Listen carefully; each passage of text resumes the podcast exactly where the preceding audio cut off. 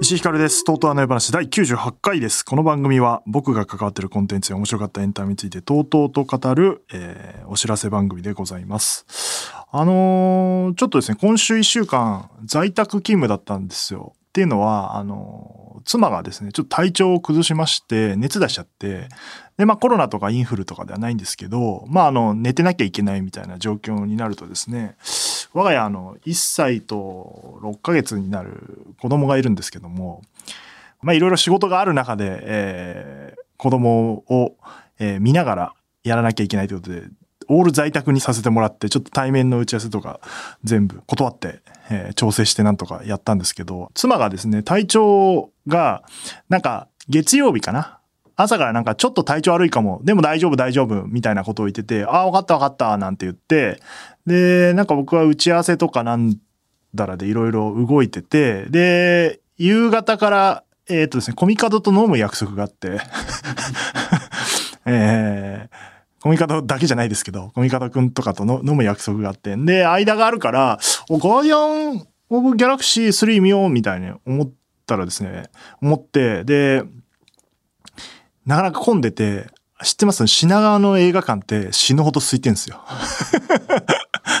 で、あの、3人しかいないから、おいいぞ、いいぞ、いいぞと思って、昼過ぎから夕方ぐらいまでので、見に行こうと思って、で、珍しくですね、なんかちょっとポップコーンとかも食べようかなとか思って、えー買って、で、映画館入って予告編見てたらですね、電話かかってきて、ちょっと無理かもしれないって 妻から連絡があって、えっ？って言って、これどうしよっかなみたいな。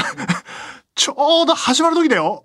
でもこれ、このまま、今は大丈夫でも、体調悪くなってて、2時間半後、ねもう熱出ちゃってたら、まあ結果的に出てたんで、ここでよかったですね。僕判断を間違えなかったですね。あの、ポップコーンを捨て、チケットキャンセルできないですから、えーそのままタクシー飛び乗り、えー持ってたアイスティーだけ持ってね、行って。で、帰ったら熱出ちゃってて、ああ、なんつって病院連れてって、子供を連れてって。で、まあ問題なかったんですけど、それでもまあちょっと体調悪くて5日ぐらい体調悪くて。いやだから、久々に在宅勤務っていうのをやりまして、コロナがもう、緊急事態宣言で出てた時ですら外出てたから、それ以来、まあ外は出れる、買い物とか行くんですけど、あの、いわゆる仕事を家でやるっていうのが久々で、うんで、しかもなんか、妻寝てますから、息子は話し飼いなわけですよ。家の中を。だから、だからあの、パカパカパソコン打ってくると、うわーっつって突っ込んできたりするんですよ。うんと、あーっつって、で、一回、あの、遊んであげて、もういいだろうっていう感じで戻って打ち合わせとかしてると、こう、覗きに来るっていう、あの、コロナ禍でよくあったの、子供がさ、リモート会議に出演するっていう、あれ？初めてやってさ、初めて体験してさ、その頃はまだ生まれてないから、その後も在宅の回数は減ってたから、うん。で、うちの子供はね、なんかね、なんて言うんだろう、承認欲求1歳児にしてものすごい高くて、えっ、とですね、それ、顔をちょっと出したら、みんなが、わあ、かわいいなんて言ってくれたら、もうずっと上機。そっから。こりゃいいやと思って、会の旅出そうかなっていう。褒められると、ものすごい喜ぶタイプだから、あれなんか人前出る仕事とかやんのかなわかんないけど、拍手とかすると、とってもなく喜ぶのよ。ちょっとしたことでも。で、拍手待ちすんのよ。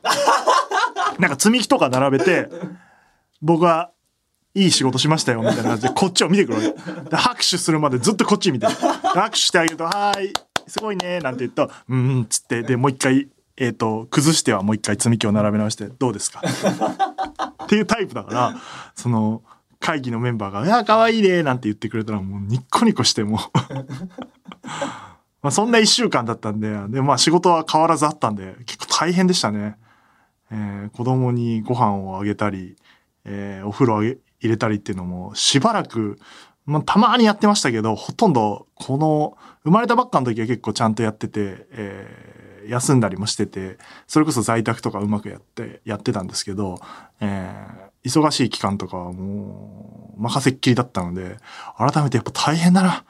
子育てっていつもありがとうみたいな。で、その後体調良くなって、あの、見てきたんですけど、まあ、すっごい面白かったです。あの、だから僕は2000、3000円ぐらい払ってますね。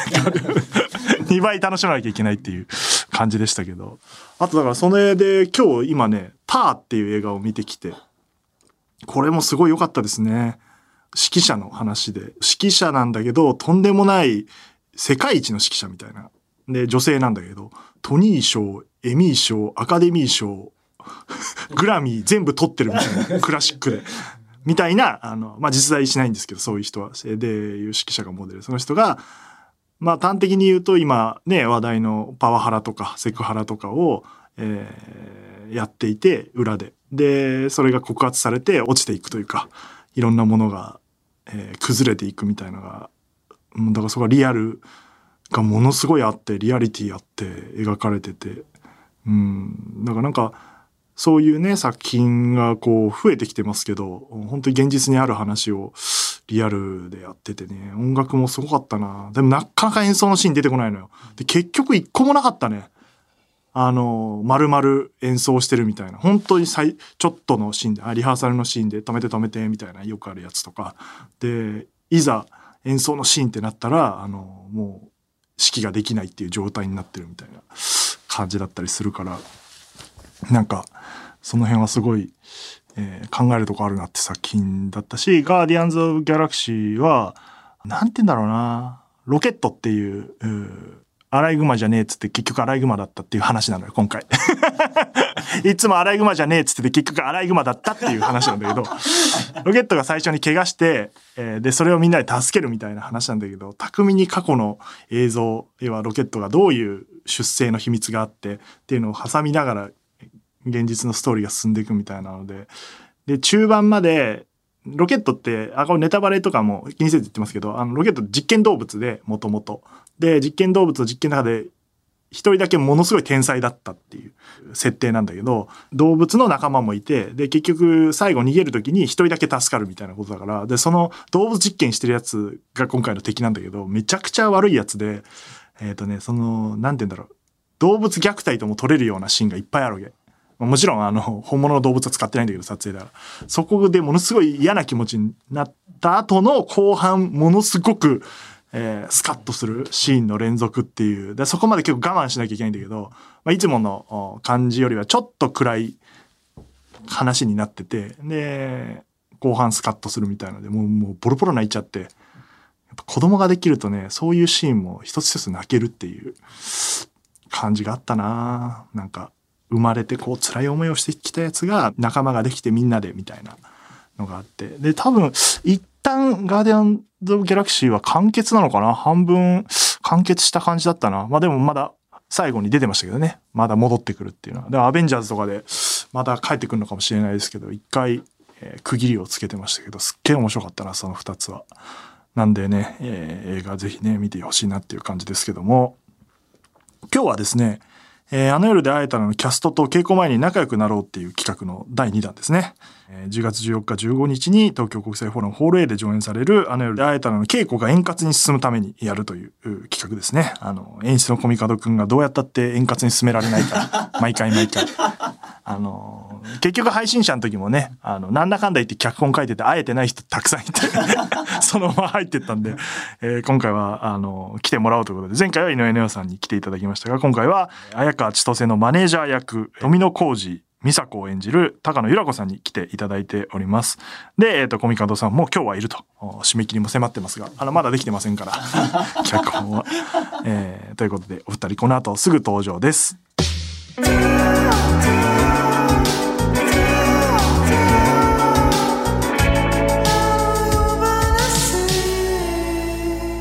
さあ、というわけで、えー、本日のゲストでございます。こちらのお二人です。はい、えー、高野由良子です。よろしくお願いします。そして、小見方雄一郎です。よろしくお願いします。いかがお過ごしでしょうか？よろしくお願いします。お願いします。なんか、間がさ、うんえ、悪かったポンポン言ってほしい。ポンポン。ね。大丈夫です。言ってましたよ。大丈夫ですか？いやいやいやいやいや、もう。フォローされるの早謎の間が最速記録。すよすいません、あの、いやいやいただいてこんな。ありがとうございます。誰も聞いてないポッドキャストです。そうなんですか？いや、わかんない。聞きましたよ。すごいたくさん聞きました。いや、ありがたい。でめちゃくちゃ予習したんで。予習？はい。回数結構ね、てもうありますけどね。なので、だから、あの、このポッドキャストに、私、あの、出演するの初めてなんですけど、ポッドキャスト自体。でも、あの、カウントしない方がいいってことなんですよね。そうですそうですね。ララジオとかは出られてるんですか？ラジオも、いや、本当に数えるっていうか、一回ぐらいしかないと思います。ああ、なるはほど。だからそれに入れないで大丈夫です。1回でいきましょう。わかりました。2回やって1回がみたいなこと言うとね、あの、めんどくさいでい。すそうなんですね。じゃあ、もう、公式カウントされないやつだと思って今日はお話。なぜ説明が難しすぎるからなんですけど。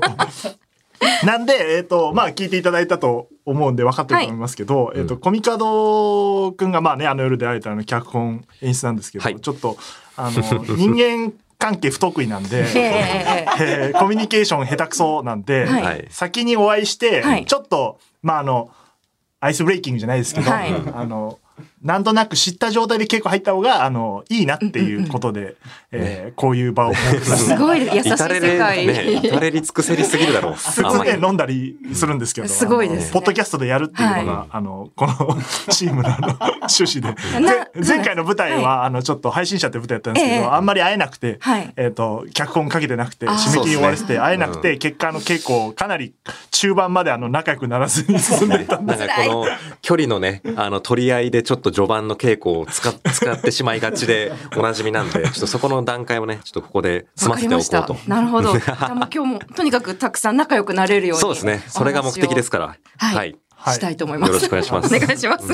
はい、じゃあちょっと、高間さんのプロフィールをはいご。紹じゃあ介してください。ご紹介させていただきます。高野由良子さん、1981年生まれで、埼玉県ご出身ということで、はいね、ここ我々3人とも埼玉県出身でお送りします。えー、まあ女優兼主婦ということでやられておりまして、現在は 有名。さっきのやつであの乗ってないのよ。さっきマイクチェックで言ったあのちょっとしたボケを今言っても伝わらないからかリスナあれまだ乗ってないと乗ってないよ スッと読めばいいんだよ、スッと書いてあることを。これね、余計なことしちゃってね。えー現在は有名、高原劇団、ブス会など多くの舞台を経験し、えーね、映像作品では TBS 日曜劇場でやってた日本沈没、希望の人などに、えーご出演されていたと。はい。はい。で、えー2020年の1月に行われた劇団ネジリズムのスラッシュという公演では演出も務めたということで。そうなんですね。はいはい。なんかこう僭越ながらやらせていただきました。えーでもなんかあの YouTube、なんかはいあと、なんか文筆というか、はい書き物とかもされそうでてますすもんね。ね。好きで、うんうんうんはい。なんかいつか書く仕事ができたらいいなと思ってはいはいはい。るんですけど、まあなんか私本当にエッセイをいつか出すっていうのが私のあんまり誰にも言ってない夢なんですけど、へーここはカウントされない場所ということで、ちょっと言わせていただくと、言っといた方がいいですよね。誰が聞いてるか分そうなかんですよねそ。れは言っといた方がいいなんかこう、エッセイってはい、その人のこと好きじゃないと読む気しないじゃないですか。はいうんうんうんだからなんかこう俳優でこう頑張ってったらいつかなんか出せるかなと思いながら、こうその時に文章も書けるよっていうのをちょっと強くアピールしたいなと思って、なんとなく書いてます。僭越ながら一冊。はい、読ませていただきました。はい、もう予習済みです。い こうやって書いエッセイて、よく出してんな、俺。い や羨ましいです。やいやいや埼玉県のご出身、僕らも埼玉なんですよ。そうなんですよね。はい。春日部で茎なんです茎よですもんね。うんはい。いや、いいな、茎ですっと通じる。わかります埼玉県の世界だ。本当にただ私あの川口出身なんですよ、はいはいうんだからごめんなさいちょっとだけ大宮より東京よりっていうのでなんかあの、まあねありますもんね東部地方はね。そうなんですよ、ね、東部地区なんで我々は下に見られますから、はい南部には勝てないですけど。結構やっぱ都会ですからね。もう荒川越えたら東京だっていうのでちょっと南部ね、西部北部、ありますよねちょっとね、あの、いろいろあるんで。これもう埼玉県の人にしか多分伝わらない話で 本当に耳っちいもなんかごごめんなさいいや全然全然たまにやっちゃうんで、埼玉トーク。やっ。ちゃいますよね。川口十万石まんじゅうの話したりして。まあそんなあ出身でございますが。はい。そうです。で、えっ、とですね、今回あの夜で会えたらという作品に、えー出ていただけるということではい、もともと、はい。あの夜を覚えてる。うんうん合ってるね。タイトルがもう分からなくて、そうですよ。あの夜を覚えてる。前作作品忘れないで。の時に、うん。えっ、と、オーディションに参加していただいてたんですよね。そうです。そうです。で、その時、えー僕らすごい印象に残ってて、はい、うんえっ、と、いや、高野さん入れたいよねって話になったんですよ。ありがとうござますないんですよ。ね。ただ、役柄的に、そあそう。だったら募集すんなよって話なんですけど。まあ、まハマる役がなくて、本当にもう。ああ、だ、ダメか、じゃあってなって、で、他の方が、まあ、今でいう、なるみさんとか工藤さんとかはい入ってるんですけど、うんで、今回、えっ、と、マネージャー役で、多分その時もマネージャーでオーディション受けましたやってるはずなんですよ。で、えっ、と、ちょうど高野さんぐらいの、えっ、と、年齢のマネージャー役が欲しいよねって話になった時に、みんなから、高野さんでいいじゃん、みたいな。ね高野さんいるじゃん、みたいなみんな思い出してね、その時に。あそうだそうだってなって、で、あの、オファーさせていただいて、今回はしっかりと。はいで、えっ、と、出ていただけることになったという、はい。感じありですから。がとうございます。前回の印象はすごい残ってるよね。そうですねね。うんへしかも僕あの、そ普通にその前も有名のあの公演とかではい高野さん、あの姿とか。見てまして、はい。ね、あれもすごいいい役でしたし、ね、印象残怖いお母さんですそうなよね。んですよ。はい。印象残ってたので、はいあ、高野さん応募してきてくれたら嬉しいって言って。ああ、でそれはよかっうんたです。もうあのオーディション行った時に、あの役柄表を最初にお渡ししていただいて、こうこういう役がありますみたいな感じ読んでった時に、え、これ私の 役なくないみたいな気持ちになったんですよね。この男が地質なんで、あえ。のえ募集するときに決まってないんですよ。あでそれでに、まだその時も固まってないからそうそ、いい人来たら変えちゃおうかなっていう。いやー本当にそれでもう、あ、もう終わったって正直ですよね。そうですよね。無理じゃないですか、なんか。でもなんかこう、もしかしたら、その、ディレクターとかのこう男性の役を読ませてもらえるパターンももしかしたらあるかもとか、いろんなことを考えながらいて、で、私、あの、オーディション一番割と最後の時間帯だったんですよ。夜、夜で。はいで、こう皆さんこう、あの、小見方さんはこう、前を向いて、皆さん、あの、目を合わせてお話できたんですけど、はい。他の方はこう、部屋が結構割と小さいというはいかは、い。ちょっと小さめで、もうはい。目、目を合わせたら結構目がすぐ合っちゃうみたいな距離だったじゃないですか。なので、コミカドさん以外は割とこう気を使っていらっしゃるのか、皆さんこう、下を向いて資料をすごい見てたんですよね。うんで、私が、あの、オーディションで3人いて、はいで、私が3番目だったんですけど、はいそれまでずっと石井さんは資料から顔を上げなかったんですよ。現金だな。で、あそれは多分なんかあの、気を使ってらっしゃると思ったんです。はいはいはいあまりに多分近いと話しづらいっていうのもあって。でもなんか私、その時、もう多分このオーディションはきっと無理だろうけど、なんとかしてこの人の顔を上げたいって思って。で、それで自己紹介した時に、まあシンプルにもう、高野偉子です。部長の役をよくやりますって言ったんですね。わあ、覚えてる。覚えてますか？はいでそしたらその時に石井さんの顔がこう、ふって上がったんですよね。それが私は覚えてないけど、いや、私覚えてますよ。もう、あの夜覚えてます。あのね、超疲れてた。言わないでいたのに。疲弊して、あのオーディションハードで、はい。僕らも加減が分かんなくて、はい。い、っぱい見たい人いるからはい。いっぱい呼んじゃうよなんつって、は呼んだら途中から「おこれいつ終わんだよ」みたいな。そうかなとはもちでもろんです。印象に残ってますよ。あ、本当ですか？非常に残ってるから、みんな今回の時に高野さんって言ったらみんなが「あそうだそうだ」ってなって、うんうんわあ、嬉しいですね。なんか、だからそれで、あ、行ってよかったなって、なんか繋がりました。うんそこがやっぱりもう。いいですね。うんちゃんと戦略ハマったというか、ね。今回に限って言うとすごい、まあ、ラッキーというかあそっかそっかってなったんでそのね、はいあの要はリストアップする必要がなかった ああ、なるほど。もう第一希望でいけたっていううんうわ、嬉しいです、それは感じだっ。たので、そういうのの俳優ってめちゃくちゃ嬉しいですからね。そうだからねそういうのがつながってるっていいいいですよね、はい忘れないで一応みんな見てるっていうはい。ところですが、えー、とで今回どうどうですか？それで出演が決まって率直に。いやーそうですね最初はなんかこう前作ももあの見させてもらったんですけどなんかこう決まった時は大変さとかをちょっと想像しきれてなくて、単純にすごい嬉しい嬉しいってうんそればっかりだったんで、やったーみたいな感じでいたんですけど、あの今回にも出られる山口茂弘くんって、私あの結構まあ昔からのお友達で、でそのしげちゃんからこうきっとものすごく大変だろうけど 楽しみましょう。音符みたいなすごい うんなんかすごいあのテキストのラインが来たんですよね。でそれ読んだ時になんかそのシンプルな文の中にあいろいろ詰まってるなって思って。こうでその後にこのあの番組とかポッドキャストを聞かせてもらった時に、なんか前回のその情報解禁の回で、はいはいもうとにかくすごい大変だすごい大変だっていうことをお二人がもう延々と言ってらして確かに。要約するとそうでしたね。そうなんですよね。だから大変って何回聞いただろうみたいな感じで、ななんかそこから私の中でだんだんとこう楽しみだったのが不安と楽しみがなんか同じぐらいの量になってきた感じですかちょうどいいですね。ね。で、稽古始まると不安が9まで。ね。なるべくね、皆さん不安にさせないように頑張りたいですけどね。でも難しいんだろうな。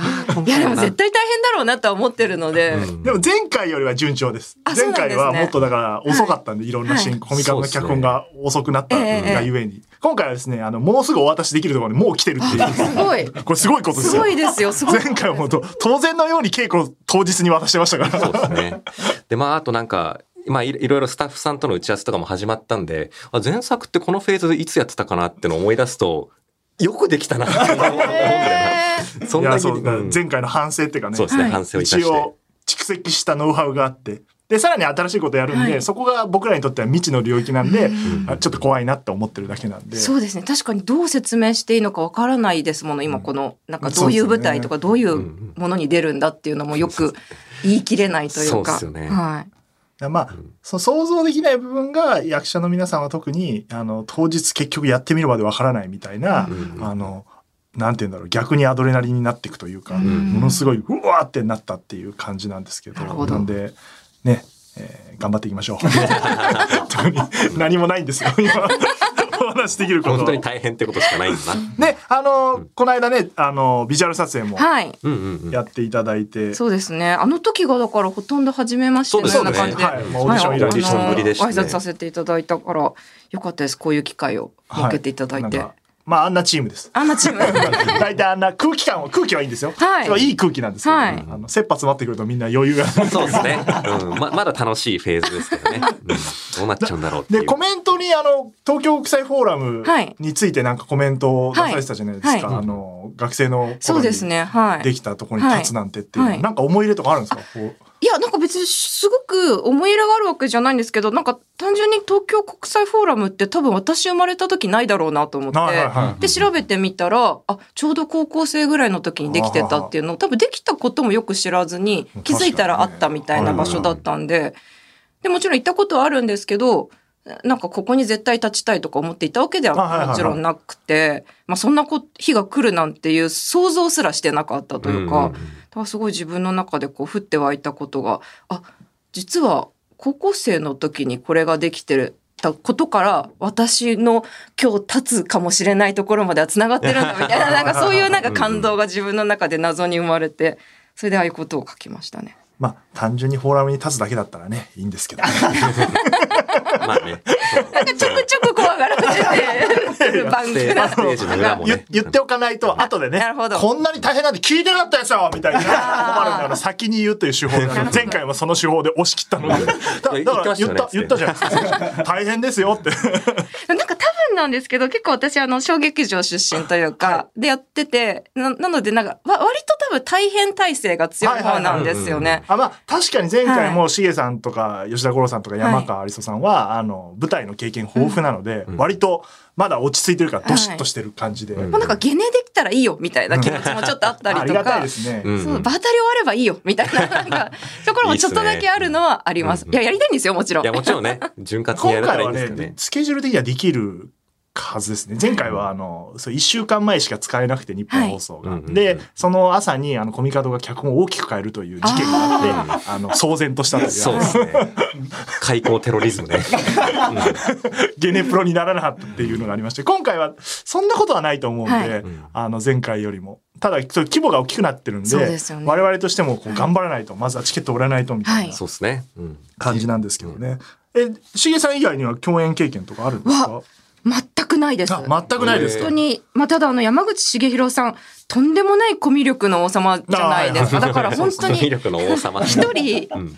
しげちゃん知ってるだけでも私の中ではもう勝ったなというか、なんかこう絶対なんかしなんとかしてくれるだろうっていうのがあるの前回はね、で。はい、山口さんにだいぶ潤滑油になっていただいて、はいあの なんとかねね。それこそなんかあの、しげさん、映画とかも撮られてたりええとかしてね。そうですね。私その映画に出させてもらいました、はい、はい。その時もなんかこう最初なんかマダムの役をんでやったんですけど、そのしげちゃんが私を紹介する時になんかお嬢様のような人ですみたいなことを文章で書いてて私は本当にお嬢様っぽくないじゃないですか自分で言うのもなんなんですけど。はい、そうですね。そうそうなんですよ。本当にそうで全然それはうなずいてもらって構わないんですけど なんでしげちゃん私のことをお嬢様って言うんだろうと思ったら、後から聞いたらなんか女王様っぽい人だっていうのをなんか言いたかったっていうのを聞いて、まあちょっと似てるもんなるほどね。と思ったんですけど。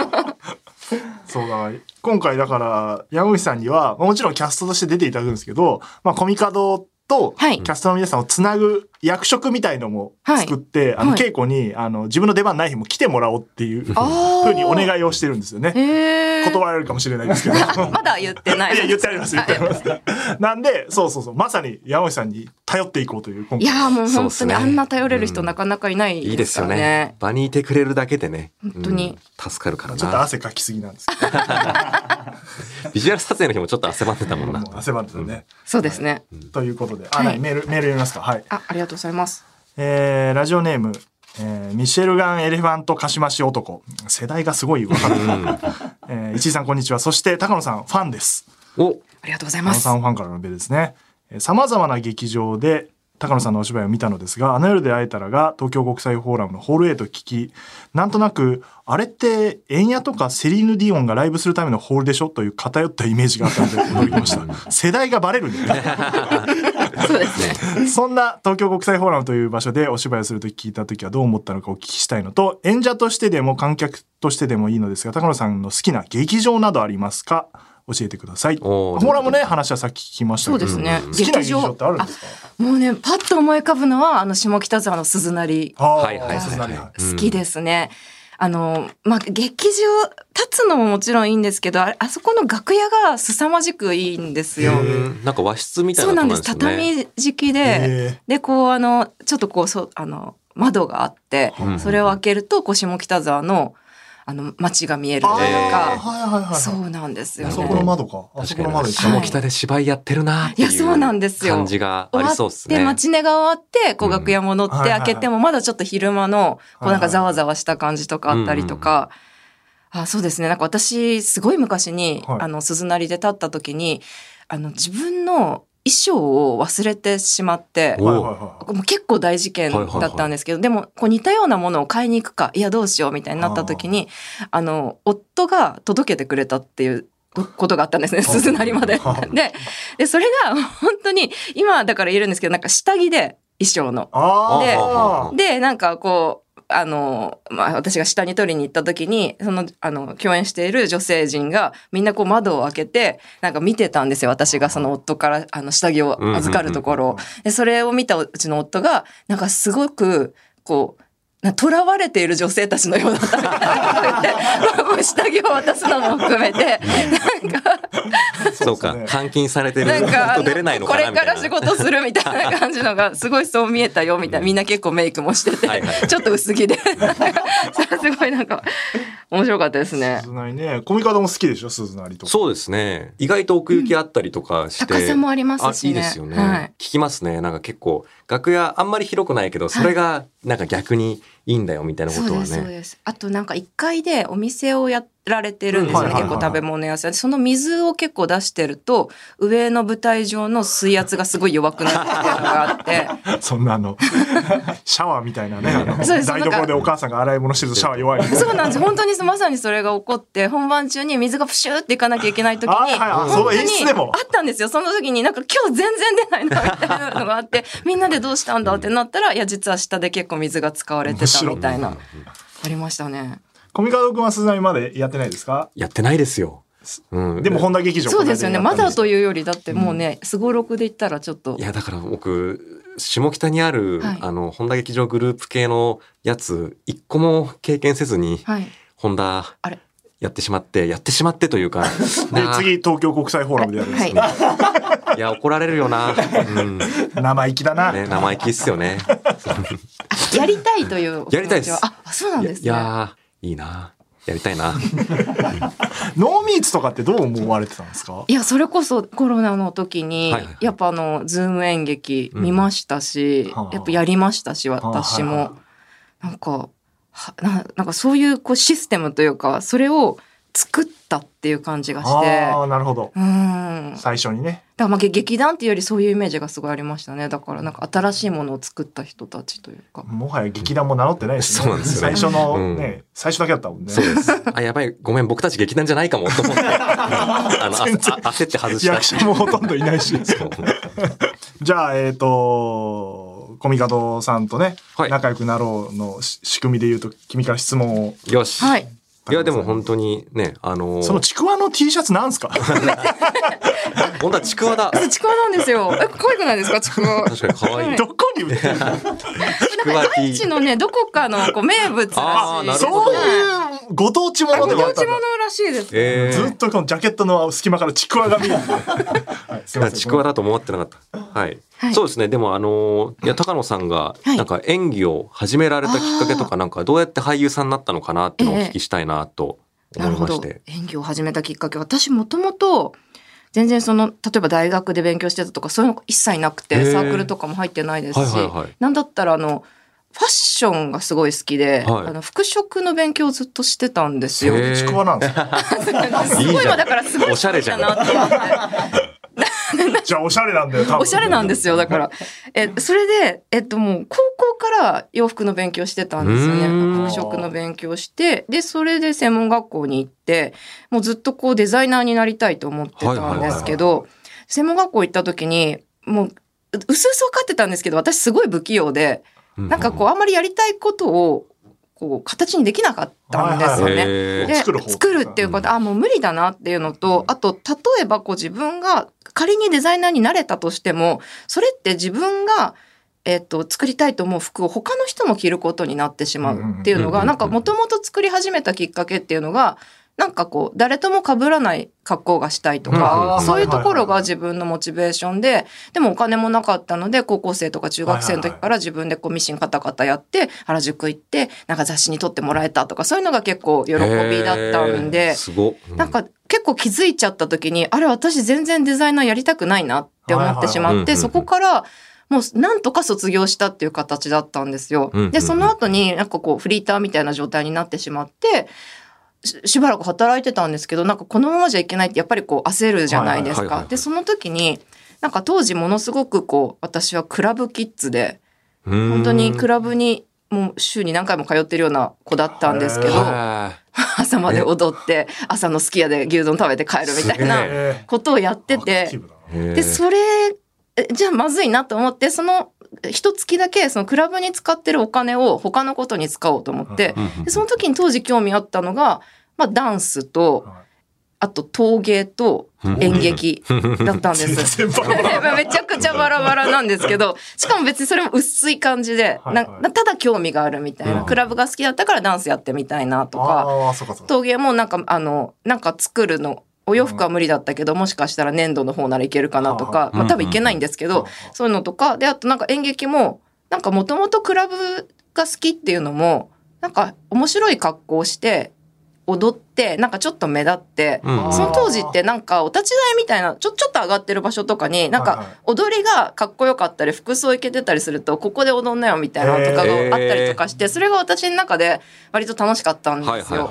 でそれもあってなんか私人前になんか立ちたいのかなみたいな気持ちになってでじゃあ演劇ってそれでこう安直に思ってとはいえでも高校の演劇部とかに対してあんまりいいイメージがなかったんですよ。まああるよな。いやわかりますよ。なんか。ごめんなさい本当に全国のわかります。演劇部の方。ややる前ってそうですよね。なんかちょっとなんか古っぽいことやってそうなですね。あんまりいけてなそうだしっていうイメージそうなんですよね、でなんかあんまりこうピンときてなかったんですけど、うんうん。その時あの下北沢に行ってなんかチラシをもらいに行って。あなんか何もわかんないんで、うん。ピアとかチラシとかああ。の探せる場所に行ったらあの一番最初に入った劇団のチラシがその時に目に入って、うんうんでそれがこう私の思ってる高校の演劇部の雰囲気とはだいぶ違ってて、うんうん。かなりこうまあファッションやってる人間からするとおしゃれじゃんみたいな、うんかっこいいなみたいな感じがあってそれで見て見に行って下北沢の駅前劇場っていう場所に初めてこう行って、うんものすごいこうかかっこいいと思ってしまってそれでオーディションを、まあ、その時劇団員オーディションをちょうどしていてで入ったんですよねオーディションに。へえ。からそこからいつの間にか20年 すごいですすごい以上経ってしまったという感じでだから本当に他の劇団のことも何も知らないままはい。入ってだからその先輩後輩の関係とかも知らないで、すごい失礼なこととかもいっぱいして 武漢さんとかにすごい怒られたりとかいろんなことがあって今がありますね。へえ。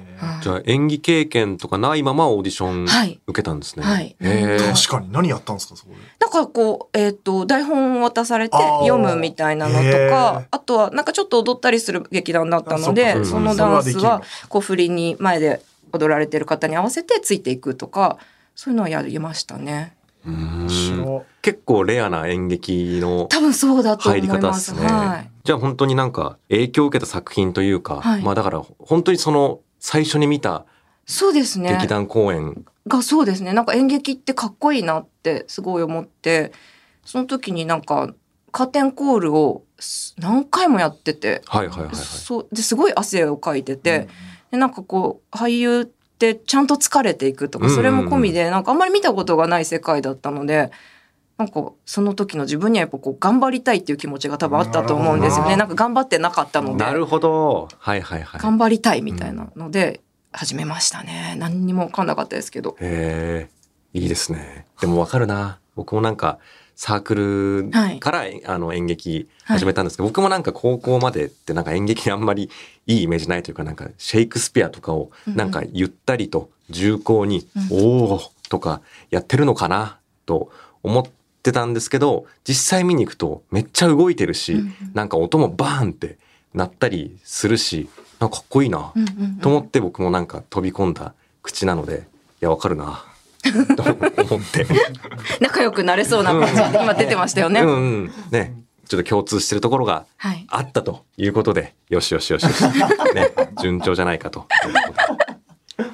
で、あのーまあ、20年近く、本当にまあ、いたくさんのなんかお仕事とかされてきたと思うんですけど、なんか印象に残ってる作品というか、はいなんか、あの仕事とか、あの、この人との出会い大きかったな、みたいな、そういう思い出話とかちょっと聞きたいなと。ああ、なるほど。そうですね。もうなんか、もう本当平たく言ったらどの作品にも思い入れがあるし、どの演出家さんとか、あの、キャストの方とかももう基本的にもう、なんかこう、得たことばっかりなんですけど、うんうん。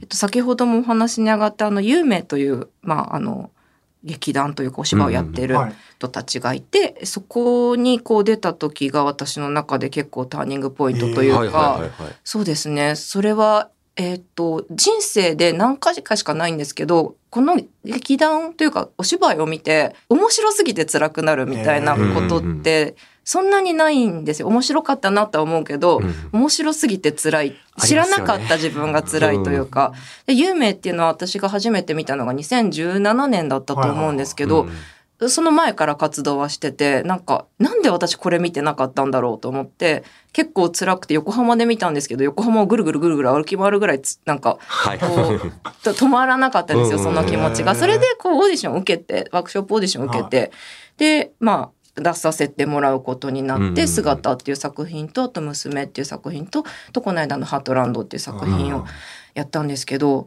なんかあの、まあ、演出家の池田亮君っていうのが本当に出会ったことないタイプのはいはいはい。演出家の人だなと思って、芸大出てんですよね。そうですね、あの、ずっと彫刻を勉強していて、ねうん春日部なんですよ、確か。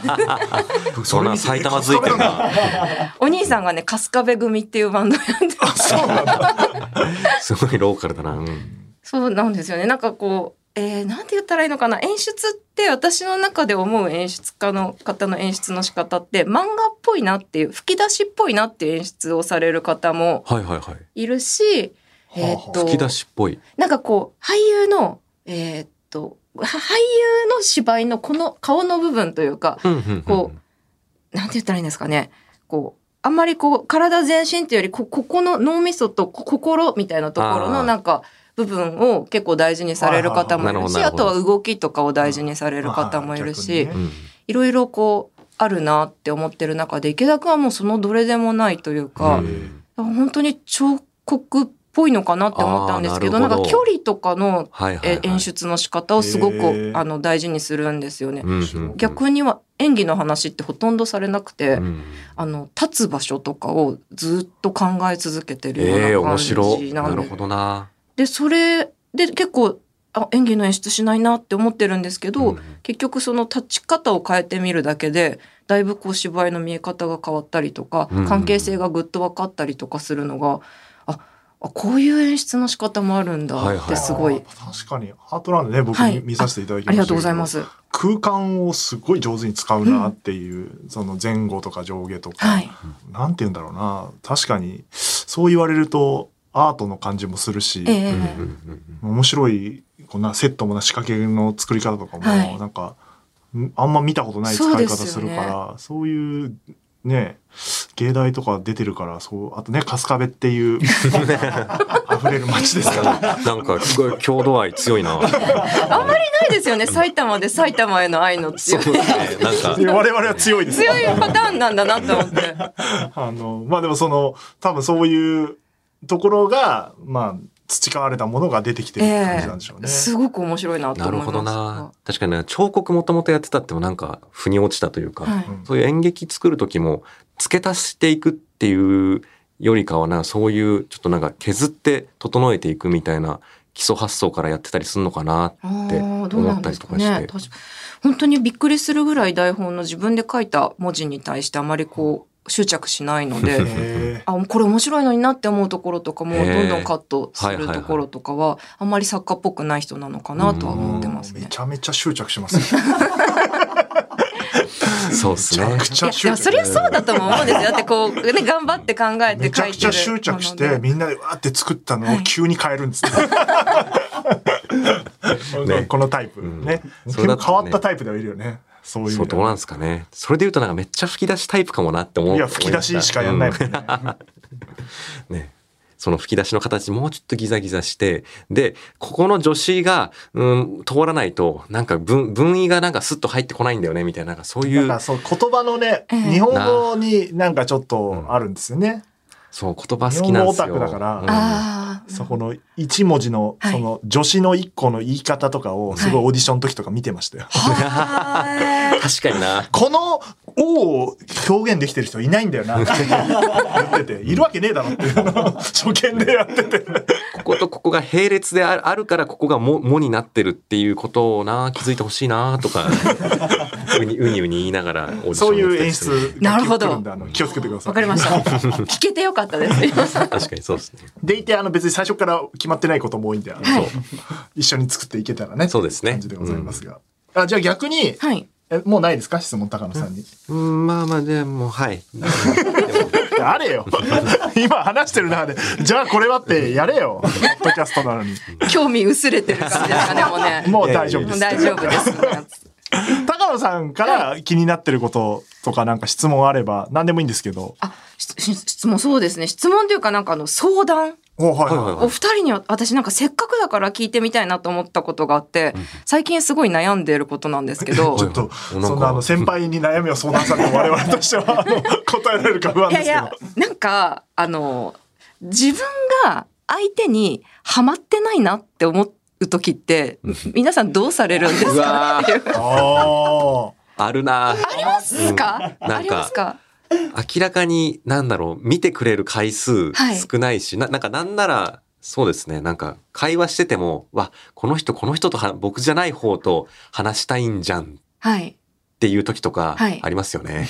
めっちゃ悲しくなっちゃう、僕そういう時。僕だからハマった経験があんまないから、あスタートがハマってないと思ってるんで、はい。はいあんまり気にならないです。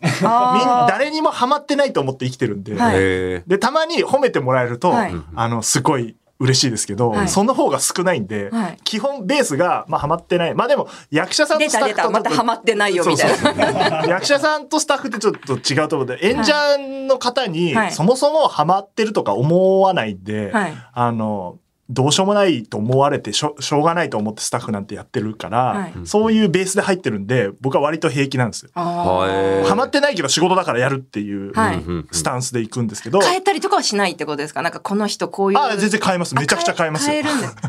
どうどうやったらこの人のツボを抑えられるんだろうみたいなことをめちゃくちゃやります。だから。あだからなんかでも役者さん出役の人とちょっと感覚違うと思います。僕らはやっぱ出役に合わせるんで。あ、ああ、そうなんですまあ、かね。僕らっていうか僕ラジオ出身なんで、はい。はい。あの演者さんありきのパーソナリティありきのものをいっぱい作ってるんで、はい。絶対合わせに行くんで、その人がいないとできないから、はい。でも役者さんって、まあ、こうこう演出家とかにはまらなきゃいけないから、ちょっとやっぱ感覚違いますよね多分ねこの話だと。うん。そうかもしれないですね。そうかも。しれないですね。あんまりだってハマりに行き過ぎて、はい。自分っていうものが変わってしまったらう良くないから、はい。まあそれならそれでここまでだなって思えばいい気もししないでもないですけどね。もちろんなんかどうしてもこの作品出たいとかだったら別ですけど、まあご縁がなかったということでっていう風になってった方が楽な気もなるほどな。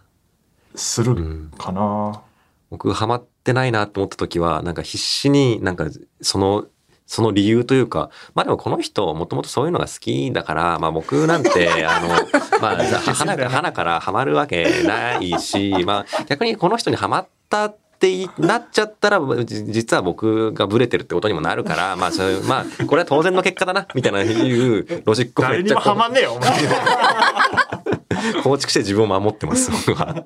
でも、すごいわかります。難しいですよねそれね。そうなんですよね。なんかこう、と不得意ジャンルみたいな自分にとって多分この人にはまんないなっていう不得意ジャンルみたいな方だった時にあこれはどうしようなかな、みたいな。演劇とか舞台だとちょっと少なくとも1ヶ月ぐらいはご一緒しなきゃいけないわけですもんね。そうですね。基本的に特に演劇だとあんまりないんですけど、はあははいはいはい。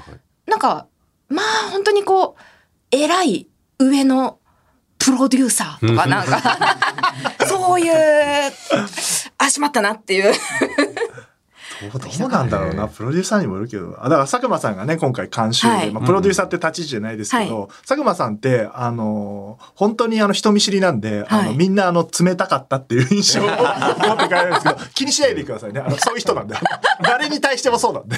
あのコミカドもよく分かってると思うけど。そうですね。あの、最初、なんか、最最近ようやく打ち合わせの時にちょっと目合うようになってきたなっていう 気がしますね。なんか最初石井さんの方ばっかり見て喋るなって思ってたな。佐久間さん。そうそうそう知らない人と喋れないんで。ああの何回かもしかして稽古来てくれるかもしれないですけど、はいあのそれでハマってないとか思思わないでください。わかりました全員そうなんで。あすごいでもいいこと聞きました佐久間さんよくあるそういう場をよく特にスタッフとかがよく言うんで、はい佐久間さん全然喋ってくれなかっただ 怒ってなかったみたいな最初にそれを言ってほしいですねそしたらもうみんなにも、僕はあの愛想を振り向かない。あ振りまかないです。みたいな、そっかそういうのでもね悩まれるんですねでもね。いやーそうですね。やっぱなんかこう自分がある程度、まあ、年を取ってきて、はいはい。少なくともなんか後輩キャラみたいなのがと立ち位置的に取りづらくなってきて、やっぱ20代とかだと単純にそうなれる部分があるんですけど、でなんかこうキャリアもあるんだかないんだか分かんないみたいな状態でいると。あります まあ、その舞台とかだと、まあ、それなりにもやってきてるんですけど、やっぱりこう映像とかだとまだ自分が新人の立ち位置に、自分の中ではもちろんいはいて、なんですけど、こう、昨今のこう男女の中でのいじりとかもなかなか難しいみたいな時に、こう、42歳のわからない俳優をどう扱っていいのかわからないみたいな 空気を感じるときに、困ったな、みたいな。の がすごい。すいませんちくわとか言っていや、むしろ嬉しいですよね、それは。まあそうですよね、そういういう関係性って変えていかなきゃいけない部分との本当は残した方がいい部分ってね、はい。実はあるけど初対面でなかなかねあのーそういうなんて言うんだろうな気使わずに行くっていうのは難しいですからね。そうなのかなと思ってだからそそれってどうやどう自分がこう年齢とかに関しては直せるものでもないし、いやもうだから自信持っていきましょうよ。はい、ありがとうございます。すげえ、ちゃんとなんか答えた感じになった。すごい占いの先生に見ていてもらって。高野由良子としてね、俳優高野由良子はこうなんですっていうのをはい見せていけば全然十分えーありがとうございます。もうハマるところにはまってきて。意外となんでしょう、結構考えちゃうタイプなんだな。結構なんか、ゆいが独尊っていうかなんか、まあそれは考えてもしょうがなくないっていうタイプなのかなとか。的にはね、そう見え見える、まあ、役柄とかもそうですね。すごいそうう思われますね。思われますし、まあそういう部分もちろんあるんですけど、うんうんでもなんかこう人が何考えてるとかは、すごい周りのこととか気になるタイプですね。はいはいはい。心配性だし、おせっかいだし。えー。はいそうかだから僕がずっと下見てたのになんか意味があるとかなんか思っちゃった確かにそうですね。確かに疲れて確かに。っていう顔してたと思うんだよな覚えてないけど、うん。うん してました。視野広いな。ねそうだろうな。まだコミカドもねそういう部分は多分にあるからね。人の目ばっかり気にして。そうですね。それで役者さんとお見合いするっていうのはよくあるんで、向こう役者さんもなんかコミカドがすっごいいろんなこと考えてるのかなって想像していくんですけど、うん。はい。実際は特に何も考えてない時もあるんで。そう。で、なんか何も考えてないって思われちゃうのもなんかそれはそれで不安にさせちゃって、あれかもしんないなって言って、なんか長く喋っちゃって、なんかあんまり良くない効果を生み出すっていうのが僕の鉄板パターンなので。う んそうそうあの本当はそのなんて言うんだろう演出家なんだけど、まあ、いじられるっていう言い方が合ってるかわかんないですけど、そういう立ち位置の方が楽なんですよ本当は。ああ、そうなんですね。よ。特に先輩のえー年が上のキャリアが上の役者さんに関して言うと、うんそういう扱いを受けた方が楽っていう楽ですね。逆に「ごめんなさんここどうしたらいいですか?」みたいな感じで来られると「え えっとですね。ちょちょっと困っちゃうんだよね。特に答えはないんだよな」みたいなのがあったりするんでだかわかりました。らその辺はまさにしげさんとかがはい上手にコミカドと。一番上手に付き合ってた気がするね。そうですね。いやー、ありがたいな。一人味方がもう一人増えたよ。はい、もう、わかりました。今日、今日でだいぶ仲良くなれたんで、そう思ってるんですけど、大丈夫ですか？大丈夫です。こハハマってますか？れハマってますか？ハマってますかね？大ハマり。ね大余り。はい。メールは大丈夫ですか？はい。えー、というわけで、えーチケットね、えー6月24日土曜日10時から販売開始ですので、えーその他、えーややこしい情報たくさん載ってますが、公式ホームページをチェックしていただければと思います。で、えー、高野さんは何かお知らせありますか、あ、いいですか？じゃあ、えっと、お知らせをお知らせ番組なんで大丈夫ですかありがとうございます。えっと、小泉京子さんがプロデューサーを務めております、あの、あさってプロデュースの、えー舞台があります、ピエタという作品で、えー7月27日木曜日から8月6日の日曜日まで、東京は本田劇場で。行います。で、その他、えっと、地方公演がありまして、8月に、えー愛知と富山と岐阜えー、すでごい。3カ所公演を行います。チケットの一般発売が6月3日の土曜日からなので、ぜひよろしくお願いします。あ、ちょっとそこはあれ、あれですか、こっち優先にしてもらって。3日、3日だからいいか。先に買ってもらってね。あ両方ということでもう、あの、ぜひぜひお願いしたいなと時。期が全然違うから別に。俺たち早いな、売るの。そうだね。そうですねな確かにな怖すぎて早く売ってるんですよ。大丈夫かな？早すぎて逆にまだわかんないみたいなので、こうあそういうことも起きるだろうね。ね。怖いな。でも、まあ、知ってもらった方が全然いいと。まあまあそうですね。はいうんうんそんな感じですかね。まあ、あとなんか本当に超超超個人的なことをはい、全然いいですよ。で私あの相馬田んぼアートプロジェクトっていう福島県の相馬市ではい田んぼアートっていう活動をへー田んぼアート2014年ぐらいからいろいろやってますね。そうなんですよね。なんかあの本当顔なんか突っ込むのが好きで、はあこうでこうやってるんですけどその、えー田植えがねもうちょうど時期なんですよね。どんな隠し 田植えの時期。田植えの時期で、はあで、5月の27日に、えっ、と、はい福島県の相馬市で、えー、田植えをするので、私も行きますので。だからなんだ 私、私も、中野予約も、あの、行きますので、あの、まあ、詳しくは、あの、ホームページ、あ近く SNS にね、なので。いる方は。はい、あの、そうかそうかそうです。参加できたりするってことですか？もちろん参加できます。あそういうことなんですね参加できるしみんなで、あの、田んぼに入って、稲を植えようよっていうすごいよ。ね、いや確かにたまにはね。あなた田植えとかやった方がいいよ。確かにな。めちゃくちゃ楽しいですよ、田ないでしょ植え。なあ、あーでも学校でいや、茎なんか田んぼしかないだろ。そうですよ。そうですよ。もそうだけど。見てたはずなんですけどね。いやいや、もううん本当田植えしてるとこずっと見て、それどんどん、あ、そろそろ、もうあれだね、収穫の時期だね。そうですね。それもちょっとあのえーそんなこともやってるんですね。やってますね。なんか、まあ別に賑やかしのメンバーなんですけど、た、田んぼに入ってやってます。なんか楽しいんですよね。へえ。そういうのやってった方がいいな。部屋の中いて。書いてたってしょうがないんだよな。5月27っていうともう締め切り近いね。あ、確かに。でも、終わった後じゃないですあ、か。終わってるの ?26 日か。締め切りをね、ポッドキャストで言うっていう。その全世界に向けて発信されてしまう。発信しないとやらないから。ね。だから、6月の頭には脚本がお届けできると思ありいます。がとうございます。楽しみにしてます。はい。まあ、あの、変わるんですけど、初稿が送ら、送れてきると思いますので。ね、一緒に作っていけたらなと思はいっておりますよ。ぜひぜひ。はい。で、えっと、次回は、あの、舞台監督、古家役をやる小松さんがやってまいります。ということで。あ、小松さんとは共演ないんですね。ないです。確かになんかなんかありそうしてそう 勝手に、すごいありそうな感じだったけど。いやすごい光栄です。ない、なくて、あの、面識もないので。あ、そうですか。初じめましてになりますね。ゃあちょっとわ我々で仲良くなっておいて。うんはい小。松さんでも、本当にね、あの、小松さんもいろいろやってる方ですからね、なんかあの、なんて言うんだろう、あの、普通に楽しい人でしたね。喋った感じでは。はい。なので、えーぜひお楽しみということで、アはい。ニメライターのメールもお待ちしておりますと、はい。い、うことで、えっ、とですね、最後のセリフ、はい。お別れのセリフをですね、毎回ゲストにうわあ、もう最後ですか？言ってもらう。っていうところなんですけど、寂しい。えっ、と、これはコミカドが最初に演出するという、っていう儀式がありまして あれですよね。前前回の井上ネオさんのやつも聞いたんですよ。あやってました。そうですね。ああいうのが来たら困る。と思いながら。まあそうですね。じゃあちょっとなんか聞いてる人が思わずそう下げてた目線をパッて上げちゃう感じで 難しい。待ってください。でも何でもなかった。本当に難しいのが来ましたよこれ。厄 厄介な演出かねそういう逆にみお手本聞きたいぐらいです。本そんなもんはないだろうっていう。まあこれで正解を作ればいいんですよね。そうですこれねそう別にないですから、正解とか。うわあ寂しいですね。これ言ったら終わりになっちゃうんですもんね。そう帰りたくない。うわあどうしよっかな。言いたくないなんですか飲み会あれですか？なかなか帰らないタイプですか？なそんなことないですけどでもあの飲み会が好きなタイプではあります。はい。そうそうじゃあはい今回は飲んでいきましょうかねはい。全然またあのいいつでも呼んでください。あよろしくお願いします。ぜひぜひはい。じゃあ、いきますよ。はい。それではまた次回。とうとうとおやすみなさい。ベーシックに。いいっすね